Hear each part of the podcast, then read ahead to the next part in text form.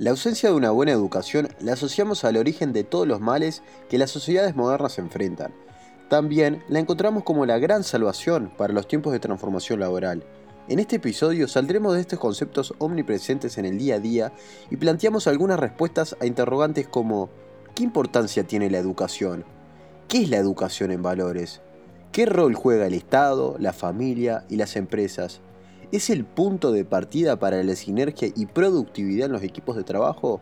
Todo esto y mucho más estaremos hablando con Luis Vila, profesor de matemáticas, física y filosofía oriental. También tiene un doctorado en literatura y filosofía clásica de la India, pero su mayor logro según él es ser el padre de dos hijas.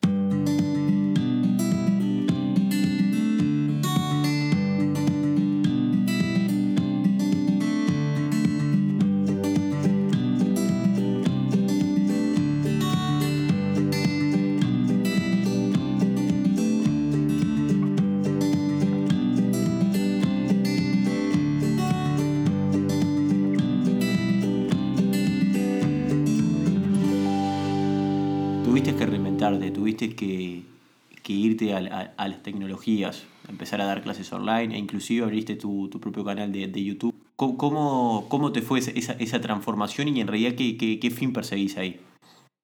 Bien, soy un enamorado de la educación y vi ya hace tiempo de que las nuevas tecnologías permiten un sistema educativo mucho más dinámico y penetrante dentro de la sociedad.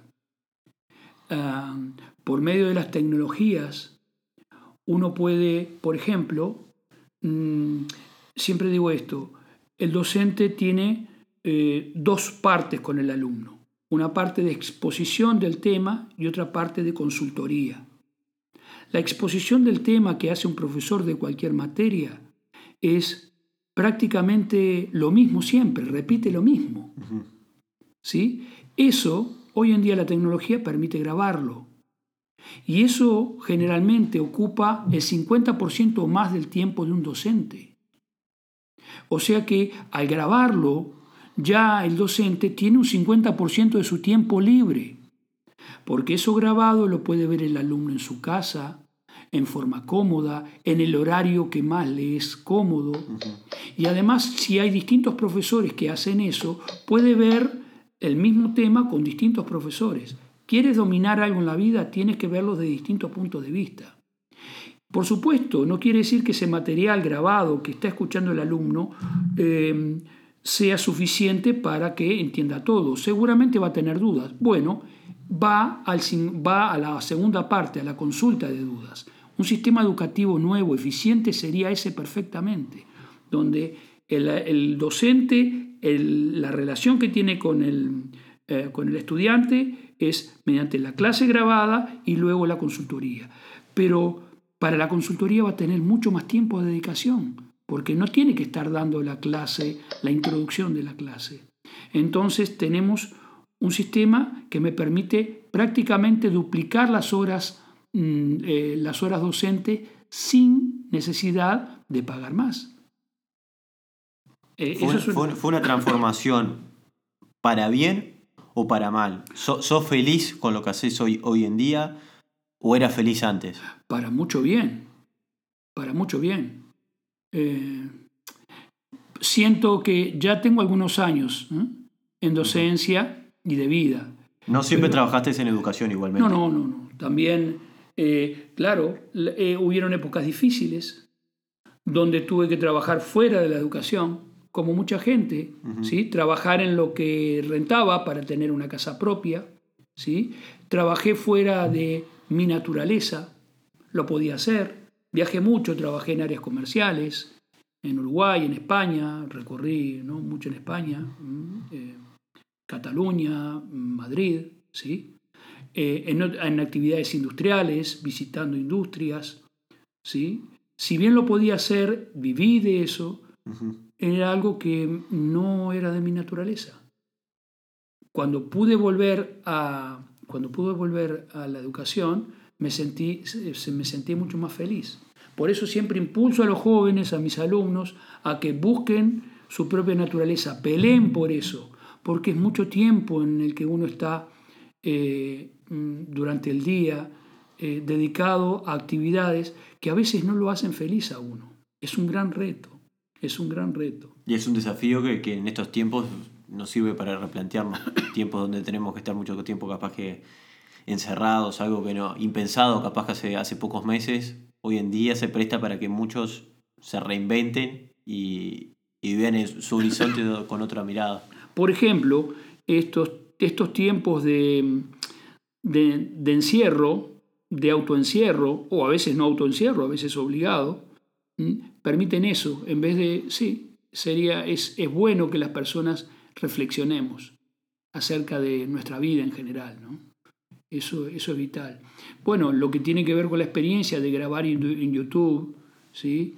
de, de dar clases también online a distancia, ha sido muy positivo. También he tenido muy buenos asesores. Yo, por ejemplo, no soy bueno con las tecnologías, soy usuario, ¿sí? Pero gracias a amigos, uno lo tengo aquí adelante, mi amigo Leandro, que me está entrevistando, ¿sí? Eh, he podido hacer cosas que uh, me siento maravillado. Eh, me siento que estoy en la ola, en la nueva ola del sistema educativo. Como tú bien decías, antes de que viniera la pandemia de COVID-19, ya estábamos con esto. Y recuerdo que cuando aquí el, en marzo, 13 de marzo, se declararon las primeras, eh, los primeros, eh, digamos, mm, encierros por COVID-19, ¿sí? Eh, la gente, los jóvenes abandonaron el sistema educativo, quedó, yo tengo mi academia particular, cesó, o sea, disminuyó mucho las personas que venían por los temores que habían. De inmediato ya estaba preparado, ¿sí? de inmediato emprendí las clases online y recuperé, de perder el 90% de mi alumnado, recuperé ese 90%. Hoy en día doy clases online y presenciales de la misma forma, o sea, indistintamente. ¿sí? Y tengo una versatilidad. Algo importante de las clases online es que hay mucha gente en el interior de los países. Este es un país pequeño, Uruguay, pero en distintos países son enormes y las distancias son insalvables. Pero cuando uno da clases online y son buenas y está bien organizado desde el punto de vista docente y desde punto de vista técnico, puede llegar a cualquier parte. ¿ah? Eh, de una manera muy buena. Las clases online pueden ser de excelente calidad. ¿sí? Hemos tenido cursos, en particular eh, aquí con la Facultad de Medicina, un grupo de imagenología, de, muchachos estudiando imagenología, de 30 alumnos. Los formé en pequeños grupos de 6, ¿eh? cinco grupos de 6. Y dimos un curso eh, bellísimo, de mm, física, física campo, de campo eléctrico y campo magnético, todo online. Esto fue en marzo, justamente cuando empezó todo esto. Pero gracias a que estaba preparado. Em, insto a que los docentes eh, se desarrollen en estas áreas de acuerdo a su naturaleza, su forma. Y si alguno quiere saber lo, técnico, algunos detalles de cómo, que de cómo nos hemos desarrollado, con gusto que se pongan en contacto con nosotros. Lleva tiempo encontrar ¿sí? una forma de trabajo. ¿Sí? Recuerdo que estuvimos dando vuelta mucho tiempo eh, tratando de buscar un lápiz óptico para poder escribir. Compré una computadora con pantalla táctil, pensando escribir en la pantalla táctil. ¿eh? Y luego fueron cambiando las formas y hoy estoy con una tableta gráfica que, no, que yo no quería. ¿eh? Discutía de que no quería escribir al lado, sino que quería escribir directamente en la pantalla. Y después me di cuenta que es muy práctico escribir en una tableta gráfica. ¿sí? con un lápiz óptico. Podemos decir que usted es un ejemplo de una persona que se tuvo que reinventar y se tuvo que adaptar a los nuevos tiempos. O sea, un oficio, su antiguo oficio se, estaba transformando y usted no, no quedó atrás. Bueno, el punto, ¿sabes? Ni lo pensé, pero tiene razón, es así. Me estoy transformando. Pero ¿por qué? Algo importante. ¿Por qué tengo ese impulso de transformación? Porque amo lo que hago. Amo lo que hago.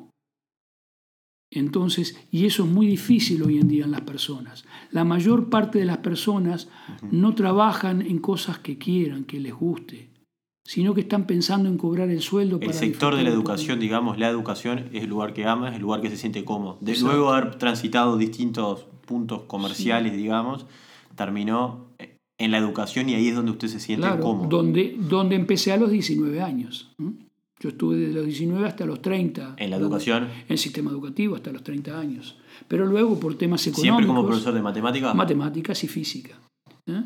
Pero luego llegó una época donde no rentaba ser docente, no entraba el dinero necesario. ¿En qué años hablamos? A los 30 años. Tengo 57, eso, algunos años atrás. Y, y dije, bueno, como yo había avanzado en ingeniería, me dediqué a, trabajar en áreas relacionadas con ingeniería y en áreas comerciales. Fui aceptado en esas áreas. Un mundo nuevo para mí. No lo, no lo, no lo pensaba, pero simplemente un día vino un anuncio en un diario que se buscaban eh, mm, comerciales o vendedores sin experiencia, pero con gusto por áreas técnicas y empecé a trabajar en áreas tecnológicas y me desarrollé en, eso durante mucho tiempo, aquí en Uruguay y en España. Recorrí, visité muchas, conocí mucho. En ese sentido doy gracias. Uno puede decir, eh, uy, fueron 18 años en algo que no me gustaba. Realmente tuve experiencias maravillosas. Cuando a veces pienso en volver ¿no? a España y tengo más que nada los recuerdos de los buenos equipos que formamos el trabajo en equipo, eso sí, es algo, es algo que aprendí de viajar. Cuando uno viaja por lugares lejos y está lejos de la familia, su familia se transforma en el compañero que tiene. Y a veces, ¿eh? y esas cosas son experiencias muy fuertes. En una empresa nos llamaban el equipo de la alegría. El sistema educativo tiene que enseñar a trabajar en equipo. Tiene que enseñar a educar para que se trabaje en equipo. Ahí está, digamos, uno de los nortes que debe seguir el sistema educativo.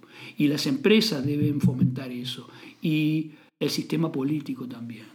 La unión hace la fuerza. Sinergia, la palabra sinergia. Uno más uno. ¿Cuánto da? Bueno, una persona más otra persona trabajando separadas rinden por dos. Pero cuando dos personas trabajan juntas, rinde por 3, por 4, por 5. Eso es sinergia. Debemos eh, aprender el arte de la sinergia. Es uno de los temas fundamentales, ¿sí? porque a veces personas trabajando en ambientes que no le, en, fuera de su naturaleza, pero cuando trabajan en equipo, se sienten satisfechas, porque el trabajo en armonía es a veces más fuerte que la propia naturaleza que no acompaña. Luis, haces mucho hincapié en, el tema del trabajo en equipo, veo también mucho de, habilidades blandas por detrás de eso. Eh, ¿cómo, ves la situación laboral? ¿Cómo ves los equipos de trabajo eh, actualmente, hoy en día? ¿Cómo ves esta área en las empresas? Em, claro, las empresas están como corriendo detrás de los rendimientos económicos y dan lo que creen necesario para lograr eso. Eh, técnicas de venta, ¿sí? técnicas comerciales. Uno lo llaman por teléfono y siente eso, como que los ponen, los ponen dentro de un tubo, ¿sí? Tiene que contestar de tal o cual forma, con automatismos. Eso las personas hoy en día lo sienten y sienten la necesidad de, eh, de sentirse más humanos en el trabajo. De esa manera lo pueden disfrutar. Recuerdo que en Barcelona, en una empresa, Grizzly, Grizzly España, nos decían el equipo de la, de la alegría. Mi jefe era un catalán joven que tenía 11 años, en la, 11 años en la empresa y era el número uno en el área comercial. Yo llegué en un año y poco a ser un, número dos en, ese grupo.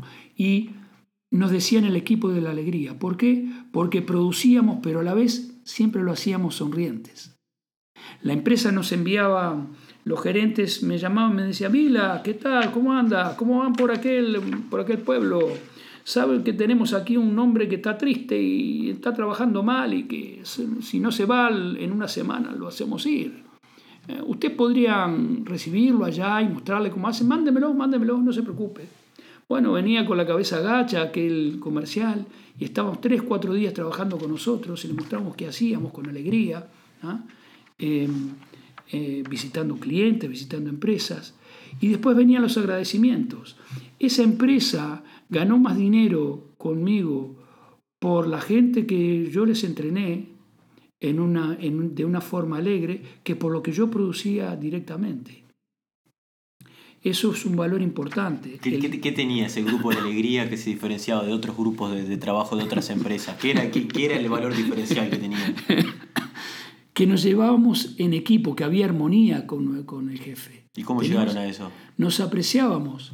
¿Eso lo construye la empresa? ¿Ese equipo lo forma un líder atrás? ¿O fue casualidad? Eh, yo creo que, que hay una necesidad interna de humanizar el trabajo propia de los equipos. Y eso se dio. Eh, estuvimos mucho tiempo juntos, viajábamos juntos, hablábamos de muchas cosas, a tal punto que yo me sentí en esa empresa muy cómodo, eh, muy cómodo, pero no en lo económico. Yo no estaba satisfecho económicamente, pero aún no estando eh, satisfecho económicamente, me sentía bien porque el equipo funcionaba. Hubieron otras personas que se incorporaron. Y éramos como que eh, estaba una, una, familia. Estaba en una situación que la plata no, no, no, no, no era importante. Usted se sentía tan cómodo dentro de la empresa que el, el dinero, digamos, la remuneración no era algo que usted lo tomaba como algo como para puede parecer mentira, pero estando en un área comercial donde el dinero es tan importante, al, al, al, o sea, al mirarlo a larga distancia, en, distancia en el, tiempo, veo que me quedé y estuve mucho tiempo porque, porque me sentía satisfecho en el equipo, en el trabajo diario. Fue muy importante para mí eso, recuerdo. Y eso que soy una persona racional. Me imagino una persona eh, más, eh, más emotiva, ¿sí? Eh, cuán importante es todo eso, las relaciones interpersonales, saber que estás trabajando con amigos, trabajando con amigos. Eso es muy importante, la persona se siente muy feliz de eso. Inclusive hay cosas que les gustaría hacer en un trabajo de tal forma, pero por, por satisfacer a la otra persona, al equipo, trabaja de otra manera y se siente igualmente satisfecho. Lo he, experimentado. Que en un equipo yo quiero hacer tal cosa y la otra persona quiere hacer otra, pero yo estoy bien con esa persona, me quedo ¿ah? haciendo lo que esa persona quiere, porque valoro más el estar en un equipo que el, que el conseguir la meta supuesta por ese equipo. Es más importante el trabajo que la meta a lograr. Es, esa sinergia esa, y ese factor de productividad que había atrás de ese equipo eh, se fomenta, se crea? ¿Cómo, se llega? Creo que eh, son voluntades que se juntan. En otra empresa, recuerdo, ¿sí? Ah, con un argentino porteño, José Luis Rodríguez se llamaba, una persona que, que, que llegué a apreciar mucho. Éramos el equipo más pequeño y el más rentable ¿Y por qué éramos rentables? O sea, per cápita ingresaba más dinero, porque nos llevábamos muy bien. Porque em, recuerdo que era una persona así, José Luis, una persona muy honesta y humilde, y una persona de comportamiento humilde. ¿eh? Eh, y trabajadora. Yo lo admiraba. ¿sí? Y, y eran honestos. Para formar equipo se necesitan dos confianzas. Esa es la clave del equipo. Eso es lo que vi se necesitan dos confianzas. Yo tengo que tener la confianza de que el otro sabe hacer su trabajo. Y la segunda confianza es estar, saber que la persona tiene la voluntad de hacer su trabajo. Ahí es cuando se forma equipo. Cuando sé que la persona sabe, es idónea en lo suyo y cuando tiene la voluntad de hacer su trabajo las, las peripecias del, del, día y del trabajo pueden llevar a que uno fracase en determinadas cosas. Eso siempre pasa. Pero lo que hace al equipo son esas dos confianzas. ¿Quién es el principal responsable de inculcar eso? ¿El sistema educativo o la propia familia? ¿Quién es el responsable? Em, ya hemos perdido demasiado el norte. Todos son responsables. Se dice que la educación siempre fue en el hogar, la mamá que estaba en el hogar. Y se dice que se perdió eso cuando la mujer salió del hogar. Em, Mahatma Gandhi dice, educa a un niño, educa a un hombre y tendrás un hombre educado. Educa a una mujer y tendrás un pueblo educado. Con esto Gandhi está hablando de la importancia del liderazgo de la mujer como educadora de la sociedad. Eso se perdió. O con la salida de la mujer ya ahora no tiene tiempo. Está igual que, el hombre haciendo las mismas tareas. Y en el hogar se perdió ese, ese eh, es, sentido de hogar. El hogar es lugar mm, para pernoctar, para, mm, para comer, dormir, eh, descansar. ¿sí? Pero, se ha perdido... no, es parte de una transformación, o sea, porque se, se puede entender entonces que, que, que, el adquirir cierta independencia, la, la mujer ciertos, ciertos derechos, contrajo como que fuera el causante de, de, de, de problemas de educación. No, no, no, no.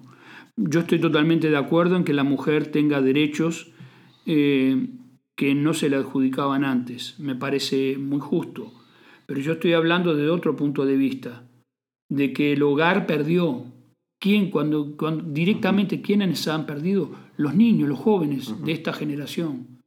Yo recuerdo que tenía a mi mamá en casa, ¿sí? Siempre llegaba de la escuela y me esperaba con la comida calentita, me silbaba para, para, para, llamarme a la mesa. Me acuerdo que me silbaba mamá y, que me ayudaba con los deberes cuando era chiquito, en la tarde, ¿sí? Yo lo tengo muy en el corazón y hace muchos años que no la tengo. Esas cosas me marcaron así como fuertemente. Siempre tenía, eh, dice la psicología oriental y la occidental, las dos dicen lo mismo. Los niños deben ser eh, cuidados, en los cinco primeros años, deben ser cuidados por las mamás o por la parte afectiva de la familia. Tienen que ser cuidados en forma muy afectiva. No se les rezonga, no se les pega las manos en la cabeza, porque están desarrollando sus emociones. ¿sí? Son como semillitas que están eh, tirando los brotes, los primeros brotes. Cinco primeros años. ¿sí? Se necesita esa dulzura. Pero hoy los niños de esta época no tienen ni a sus abuelos cerca. Los papás los dejan en lo mejor en un... En, em, ¿Cómo es? En España, en Cataluña, se le llama parvulario, un lugar donde dejan a los niños eh, al, cuidado de extraños. ¿sí? Hablamos de niños con tres meses de nacido, la madre tiene que salir a trabajar y lo dejan con, extraños. Esa, esa, esos años para los niños no creo que sean muy buenos. permitirse que su mujer no trabaje, tener cuatro hijos y comprar una casa. No existe hoy en día. Inclusive trabajando los dos es muy difícil que puedan lograr eso. Hemos reducido prácticamente a la mitad nuestra capacidad de ingreso. Entonces, pero las masas sin conocimiento pelean por tener más trabajo y más dinero, cuando hay peleas más importantes, como la de tener un techo seguro. No es lo mismo la vida de una persona que tiene que pagar un alquiler al que tiene su techo seguro, por ser propio o ser familiar. Ahí atrás está la importancia del sistema educativo, ¿no? la, ausencia de, lo que era el, rol de la madre antiguamente en, el hogar, la ausencia que siempre estuvo del hombre, obliga ahora a que el sistema educativo adquiera otro rol que capaz que en años anteriores no, no lo tenía. Perfecto, pero no lo ha tomado no, no se ha puesto el lugar de, entre comillas, el sistema educativo como mamá en el aspecto emocional, el desarrollo emocional, ¿sí? el desarrollo de valores. En el sistema educativo tiene que introducirse en forma, eh, es? Eh, consciente y en forma reglamentada, vamos a decirlo, la introducción de valores por parte de todo el sistema de profesorado, por todo lo que es la institución educativa y la organización educativa. Tiene que ser introducido. ¿Por qué? Porque no está dado en el hogar. Ya la mujer de hoy no hace eso, no tiene tiempo. Llega cansada, igual que el hombre, no tiene tiempo para los hijos, tiempo de calidad. Eso es lo que pasa en la realidad. A pesar de tener amor por su familia, viene cansada, ¿sí? tiene que, todavía a veces viene con trabajo, eh, con más trabajo. Entonces, ¿qué tenemos? Tenemos una sociedad con la formación sentimental, emocional, no muy buena, como decíamos. Eh, todas las psicologías oriental y occidental dicen que los niños deben estar cuidados emocionalmente, emocionalmente hasta los 5 años, porque están desarrollando las emociones.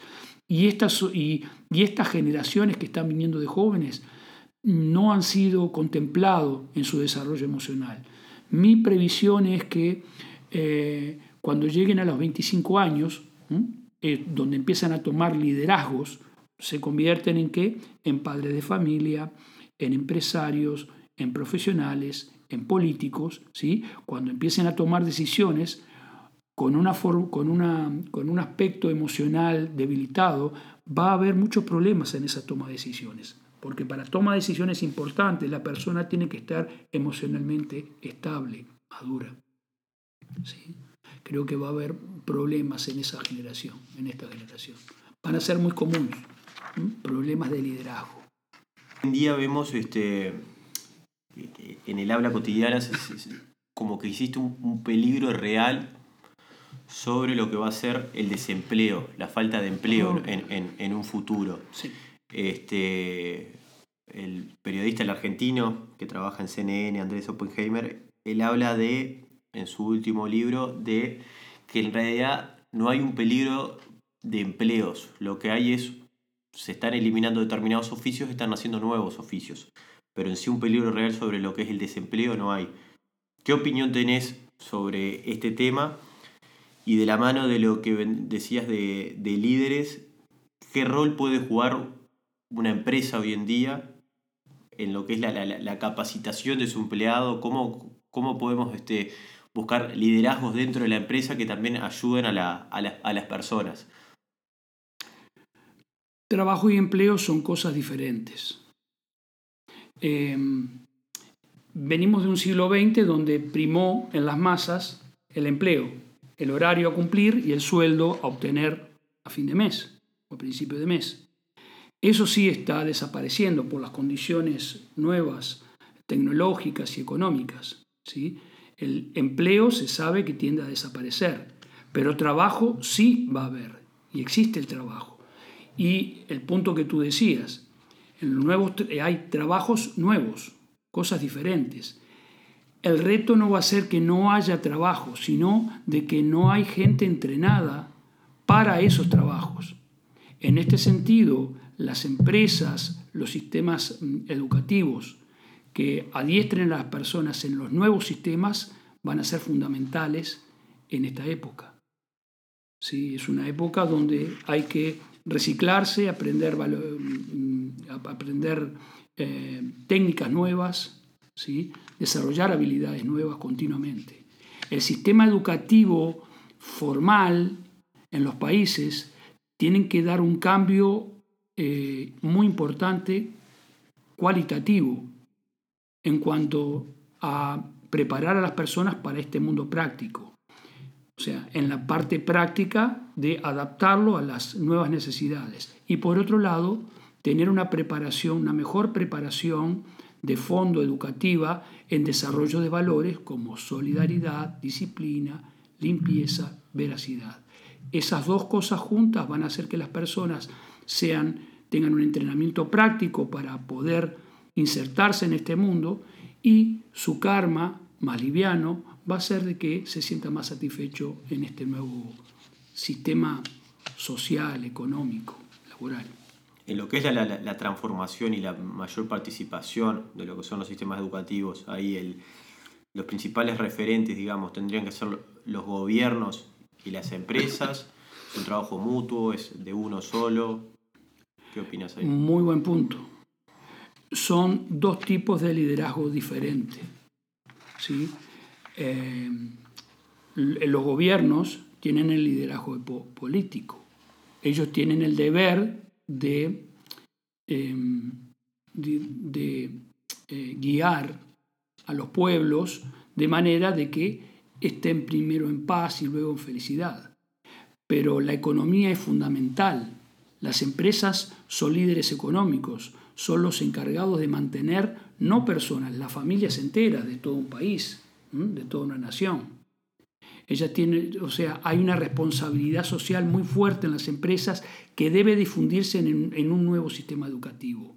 ¿sí? Eh, em, concientizar a los empresarios de que son líderes muy importantes.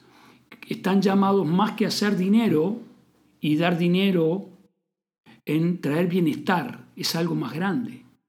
Em, está probado que las personas em, a veces se quedan en un trabajo por estar a gusto con el entorno laboral más que con, que, con el dinero.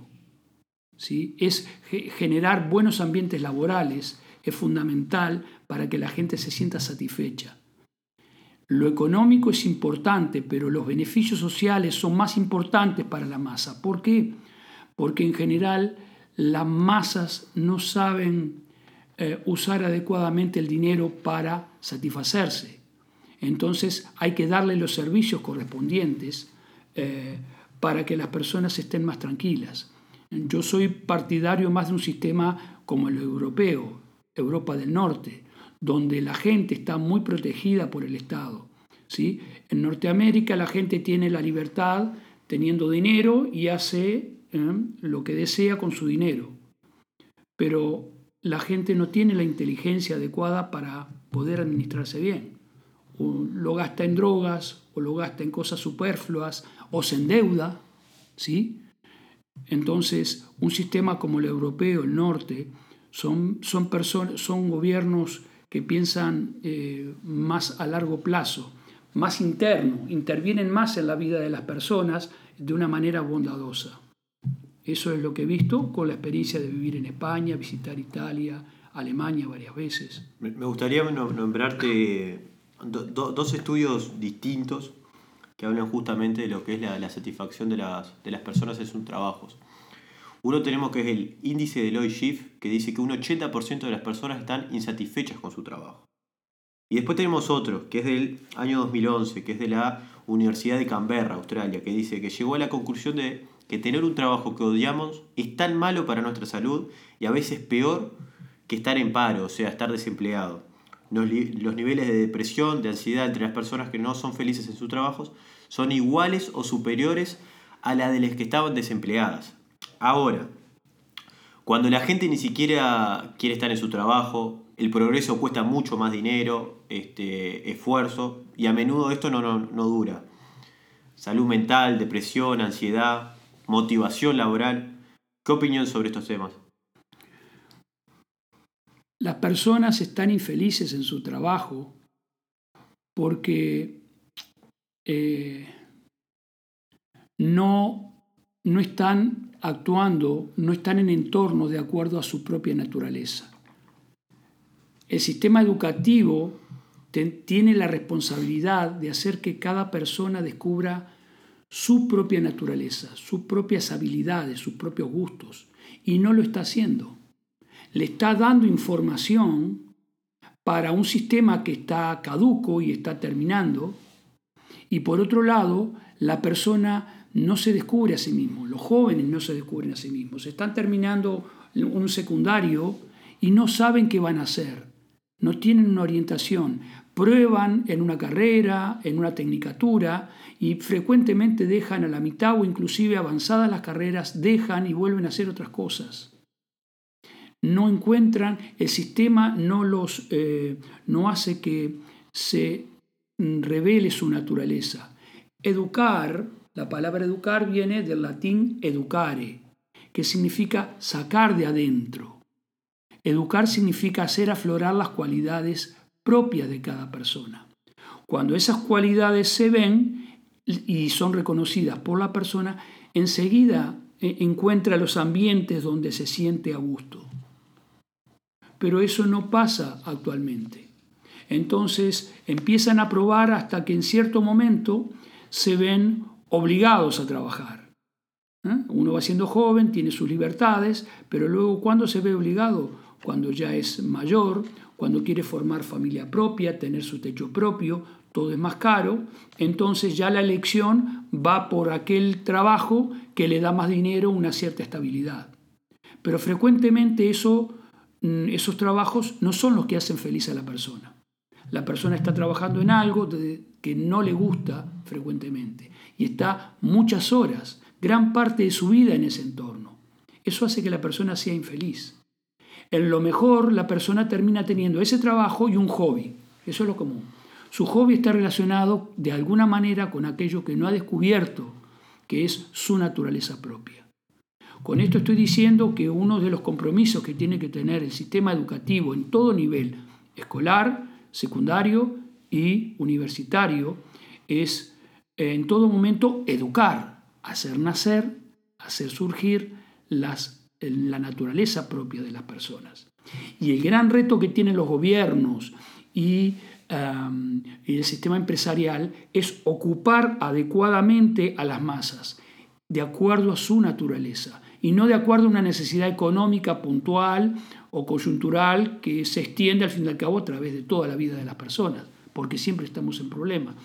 Es como reconocer la propia naturaleza y decir, yo sirvo para esto, yo puedo hacer esto a mí me gusta hacer esto, me voy a dedicar a esto. Pero, Las personas van a ser mucho más felices cuando, en sus trabajos cuando hagan eso.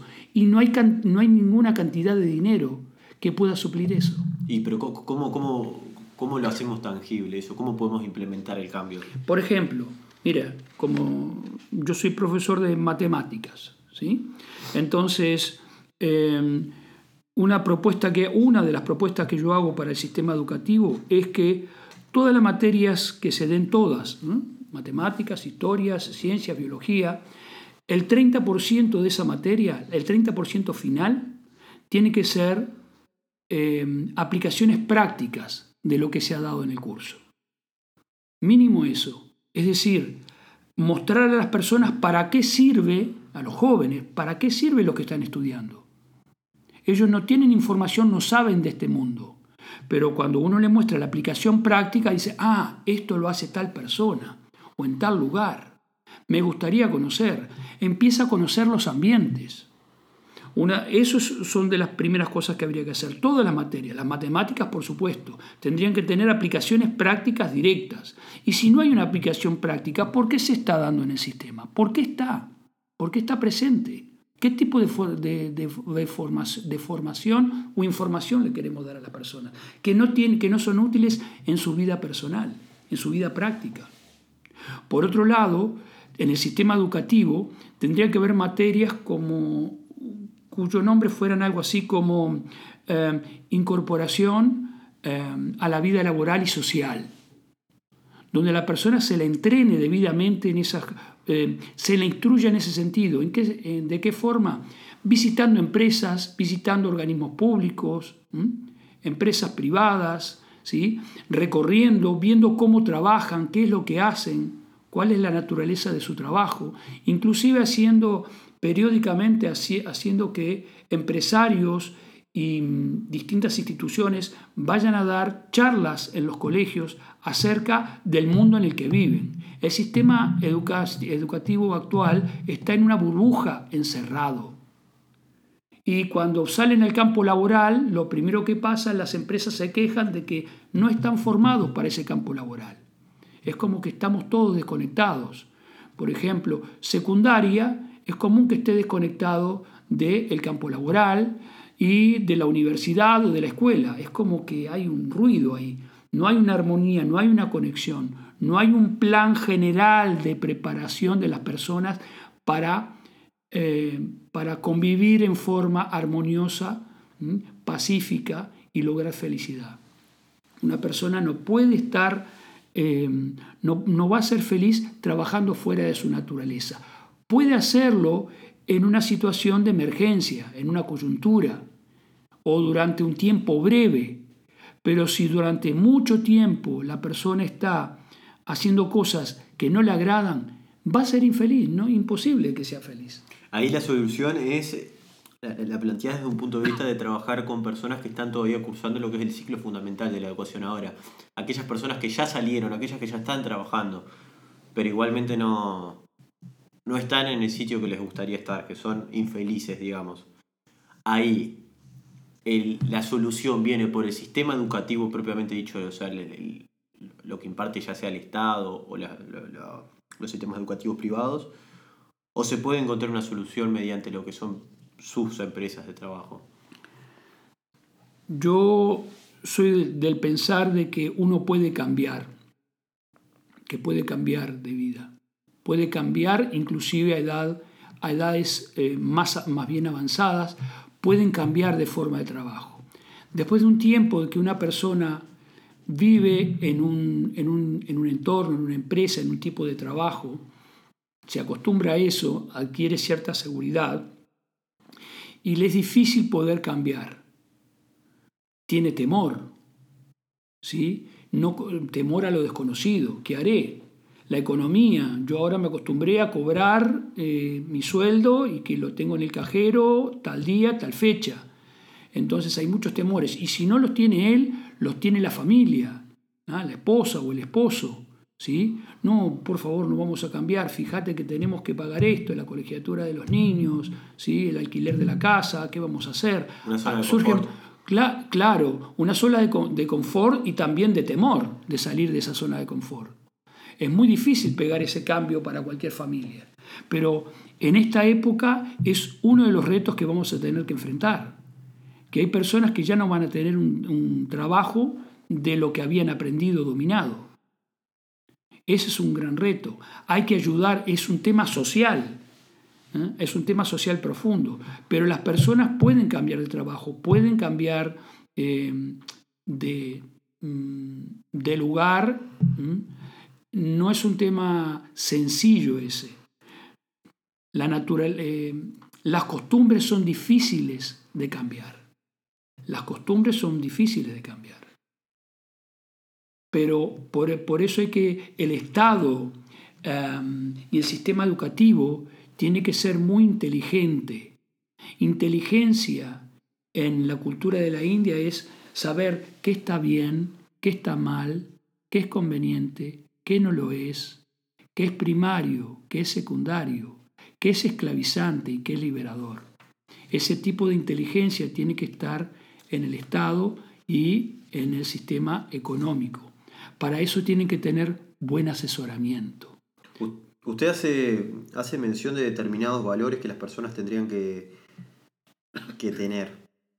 Sí. O desarrollar. Sí, muy importante. ¿Cuáles son? Esos cuatro valores que nombré. ¿sí? Eh, el ser solidario, disciplinado, limpio y veraz. Cuando uno es solidario, ¿sí? es apreciado, es querido. Cuando uno es disciplinado, es respetado. Cuando uno es limpio, eh, viene, la persona es sana. ¿sí? Limpio internamente es mente sana. Limpio externamente tiene salud física en general. Y cuarto, ser veraz, cultivar el conocimiento verdadero, cultivar la verdad siempre. Esa persona eh, adquiere naturalmente conocimiento real.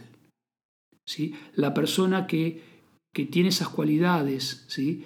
Eh, entra en armonía con este, eh, con este ambiente, con este mundo. Entra en armonía con el mundo. La ley del karma dicen que son las personas más felices en este mundo porque al no tener actividades impías, no cometen actividades pecaminosas, o sea, ilícitas. ¿Por qué no lo hacen? Porque sus propias cualidades se lo impiden. Fíjense, un ladrón puede ser una persona que es solidaria, disciplinada, limpia de corazón, veraz. ¿Puede ser un ladrón?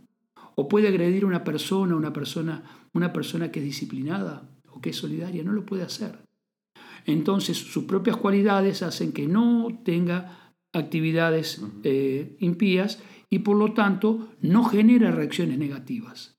¿sí? Esas personas tienen paz. La mayor paz viene por esas cualidades y esa paz se la ¿Quién se la da? ¿Quién se la garantiza? La ley del karma, la naturaleza obra de forma de que esa persona no sufra.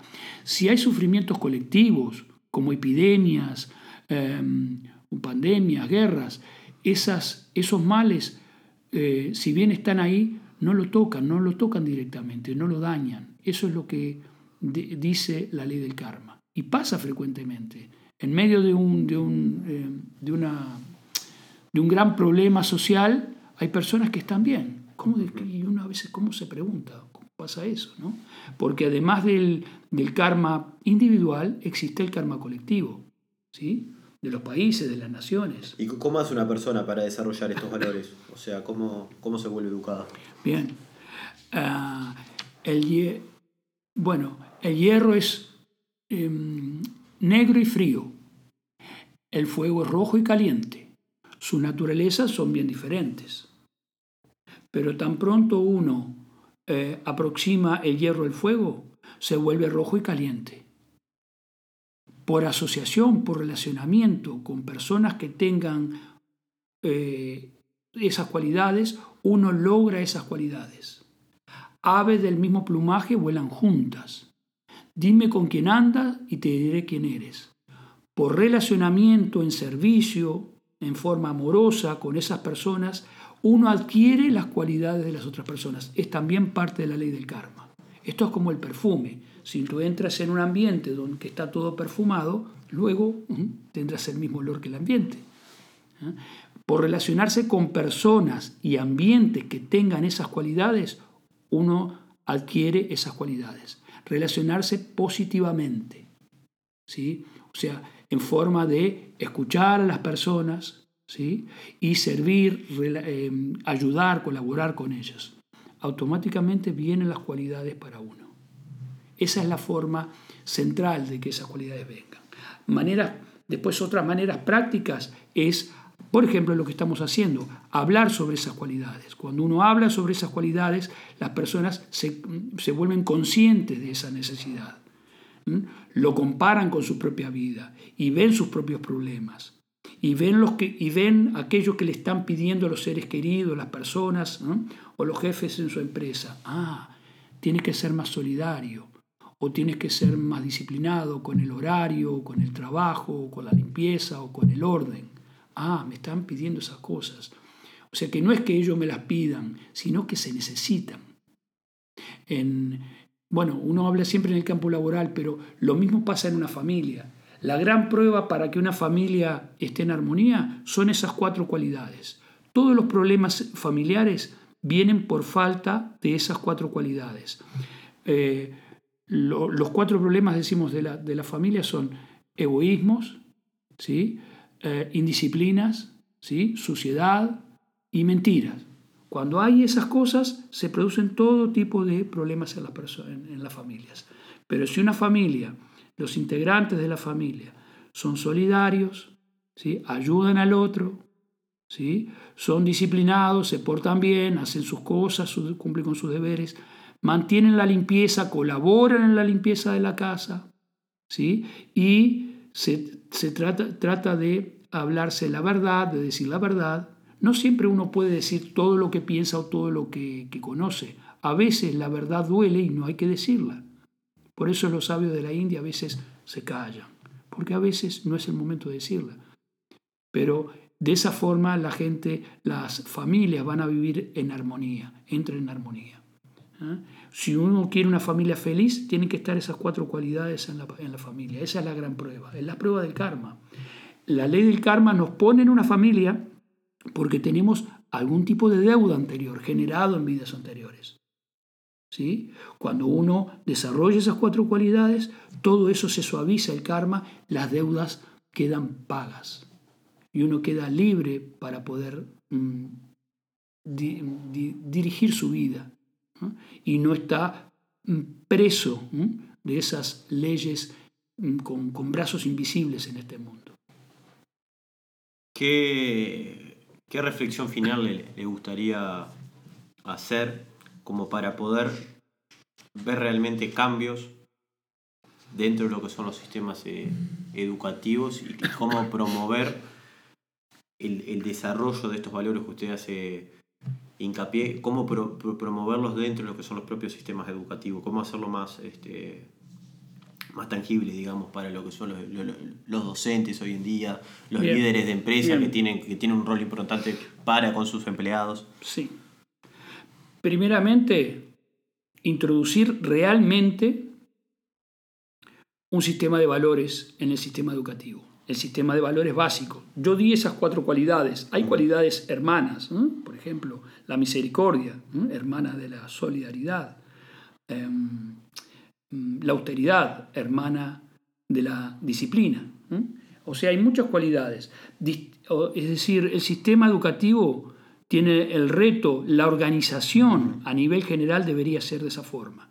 Yo he estado en institutos donde me dicen, sí, pero eso es natural, el profesor lo puede hacer. No, hoy en día es tan importante y tan urgente eso que se necesita que se haga a nivel general, organizativo.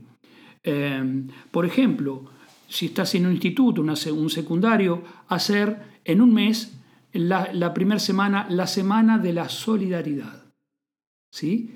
hablar sobre la solidaridad entre los jóvenes, generar eh, actividades solidarias, reconocer aquello que no es solidario. Esa semana es la semana de, la solidaridad en todo el instituto. La otra, la de la disciplina, la de la limpieza y así en otras. Inclusive causaría muchas risas entre los jóvenes, ¿ah? pero se está poniendo de manifiesto esas cualidades. Por ejemplo, ¿no?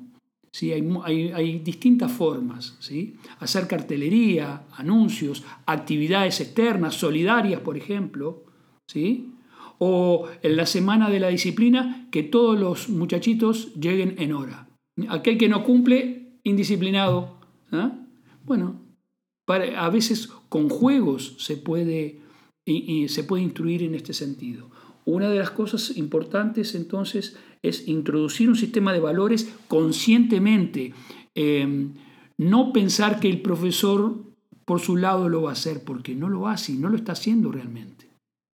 No, no, no nos comportamos tampoco con esos cuatro valores. El sistema está decaído en ese sentido.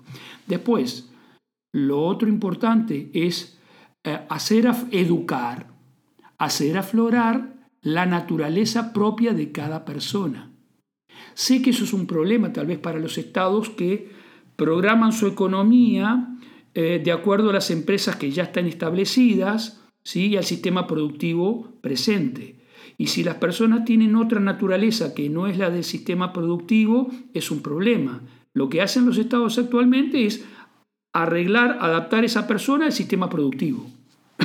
si tú eres un artista y artista no renta, tienes que trabajar en, un servicio, tienes que trabajar en ventas, por ejemplo. ¿Sí? Ha pasado durante mucho tiempo. Se destruyó el sistema industrial y eh, Sudamérica quedó como eh, comerciante de todos los productos que vienen del norte. ¿Sí? Entonces, si tú no eres bueno en ventas o no te sientes a gusto, es tu problema. ¿Sí? Pero mucha gente que tenía otras virtudes terminó en el sistema eh, empleado en áreas comerciales, por ejemplo, porque es lo que había.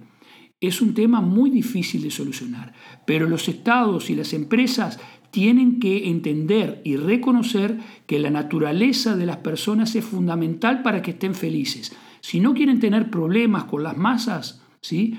más que un tema económico, como tú lo decías al principio, no van a, eh, por más dinero que le den, no van a lograr que las personas estén felices. Las personas necesitan un dinero base de acuerdo a sus necesidades personales, familiares, pero luego necesitan sentirse a gusto en un ambiente donde están muchas horas. Es fundamental eso. Es, eso es vital. Eh, ir hacia la naturaleza de las personas. Congeniar nuestro sistema productivo ¿sí? y la forma de trabajo de las empresas con la naturaleza de las personas. Ese es un gran reto. Es un gran reto. Pero la primera parte es ponerlo en, conciencia de todos, darse cuenta de que no van a solucionar los problemas con las masas ni con los empleados si las personas están a desgusto en su trabajo. ¿Sí? También las personas tienen que ser conscientes de que, ah, de que hay ciertas limitaciones en el entorno y que la verdadera felicidad o paz va a estar en la medida de que desarrolle esas cualidades que estamos hablando internas. Eso es muy importante, ¿sí? porque a veces el entorno no es favorable. Hay cosas que, son difíciles de organizar, inclusive para sistemas políticos inteligentes, puede ser difícil de organizar. Pero si las personas se desarrollan en esas cualidades, naturalmente el karma ayuda. Estamos hablando de tres tipos de liderazgo, ¿sí? de tres tipos de liderazgo, el político, el económico y la ley del karma, la naturaleza. Está eh, también, eh, ¿cómo es? Eh, forma parte de todo esto. ¿sí? Si la persona se pule, se vuelve más tolerante, más inteligente, más adaptativa. Es, importante que se pueda adaptar, por ejemplo. Bueno, muchas gracias Luis. Nos dejas este, varias reflexiones, puntos para pensar y, cambios que se pueden este, implementar. Muchas gracias. Gracias a ti, Leandro.